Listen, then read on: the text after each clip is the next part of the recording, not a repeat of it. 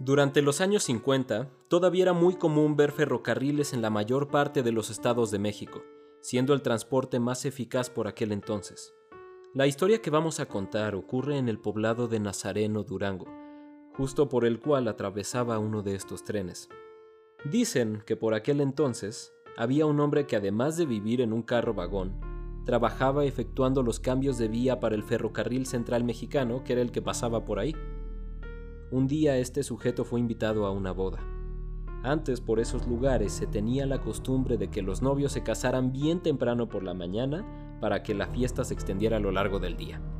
Amigos y familiares se reunían para desayunar, comer y cenar con cerveza, mezcal y diversas delicias gastronómicas según la región.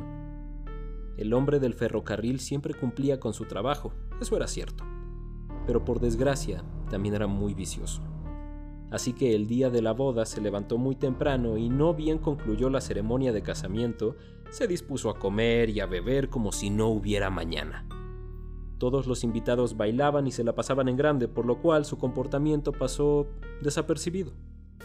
De pronto, al caer la noche, se acordó de que a las 11 tenía que hacer el siguiente cambio de vía. Borracho y tambaleante, se dirigió hasta las vías del ferrocarril para cumplir con su trabajo, pensando que ahí mismo podría dormir un rato hasta el siguiente cambio, que era a las 6 de la mañana. Tan pronto como concluyera con dicho turno, podría volver a la boda para seguir festejando con los novios y los demás, además de disfrutar de un buen desayuno. En esto estaba pensando mientras movía las palancas correspondientes y entonces, vencido por el sueño y la ebriedad, se tumbó a un lado de la vía sin darse cuenta de que había dejado la cabeza apoyada en uno de los rieles. Un pitido lejano anunció la llegada del tren, pero el hombre ni se inmutó. Tampoco se percató de cómo el ferrocarril le cercenaba la cabeza limpiamente al pasar a toda velocidad entre las vías. Su cuerpo se quedó inmóvil y decapitado en medio de aquel paraje, y su cabeza ensangrentada fue a parar hasta el otro lado.